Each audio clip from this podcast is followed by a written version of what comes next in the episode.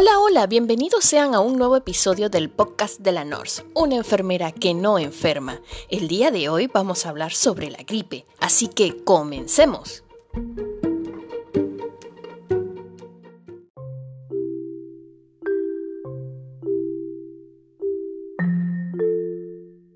La gripe es un gran problema de salud pública que afecta a millones de personas cada año y conlleva una carga elevada de enfermedades, hospitalización y muerte.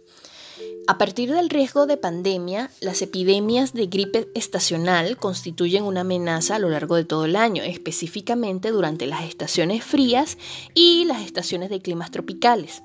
Se calcula que provocan cada año de 3 a 5 millones de casos de enfermedad grave y entre 250.000 a 500.000 casos de muerte.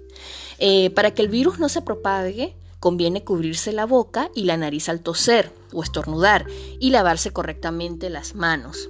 Cada vez que una persona infectada tose o estornuda, expulsa alrededor de miles de gotículas que se dispersan por el ambiente, gotículas de saliva.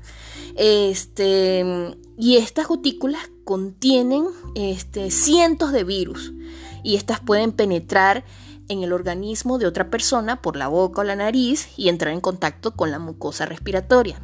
Una proteína de las superficies del virus se adhiere a una molécula receptora de la superficie de una célula sana y una vez adherido a la célula, entra en su interior en unos segundos y a continuación toma el control de la célula replicándose miles de veces. Y bueno, la célula atacada se debilita y al final muere.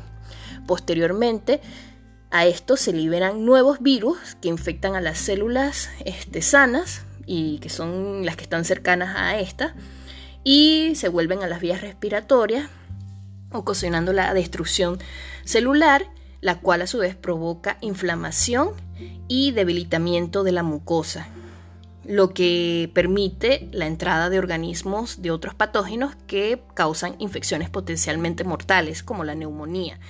La inflamación de los tejidos provoca tos y estornudos, y esto ocasiona que se disperse al ambiente mucho más rápido el virus, y por consiguiente el riesgo de infección contribuye a la propagación.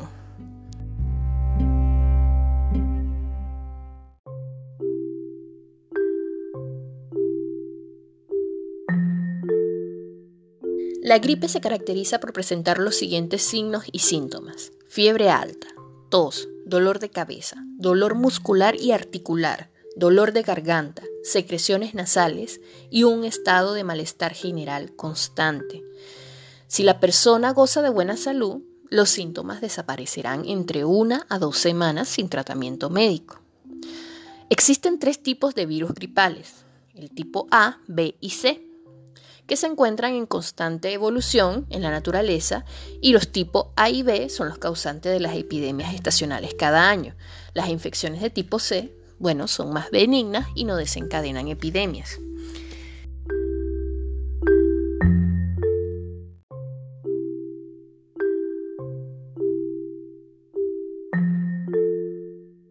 Los virus de tipo A se clasifican en H1N1, H3N2, H5N1 y H7N9. Las letras corresponden eh, a los nombres de las proteínas presentes en el virus. Eh, son la hemoglutinina y la neurominidasa, las cuales forman la espícula en la superficie del virus o la corona que normalmente presentan los virus gripales. Las cifras situadas después de la letra, o sea, los números, corresponden al orden del descubrimiento de la proteína. Las proteínas H y N están en constante evolución. Por ejemplo, los virus que provocaron las pandemias de 1918 y 2009 pertenecen al mismo subtipo H1N1, pero ambos eran muy diferentes.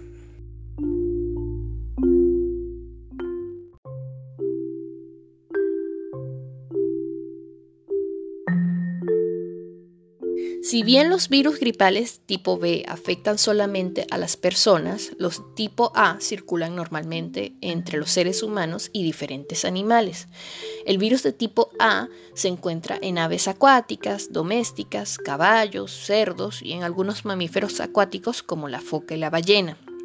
La prevalencia de los virus gripales es especialmente elevada en las aves acuáticas y cuando infectan a pollos y pavos, la tasa de mortalidad puede superar el 50% del grupo animal contaminado.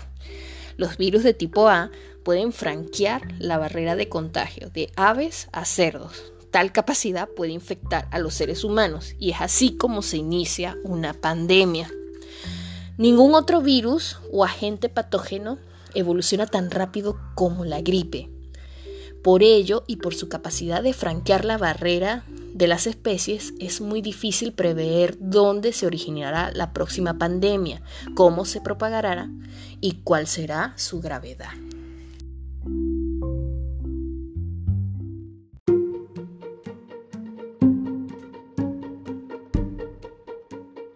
Bueno, hemos llegado al final de este episodio. Si tienen dudas o preguntas, pueden consultarme en mis redes sociales, Facebook e Instagram como la NORS. Muchas gracias por escucharme y nos vemos para la próxima. Chao, chao.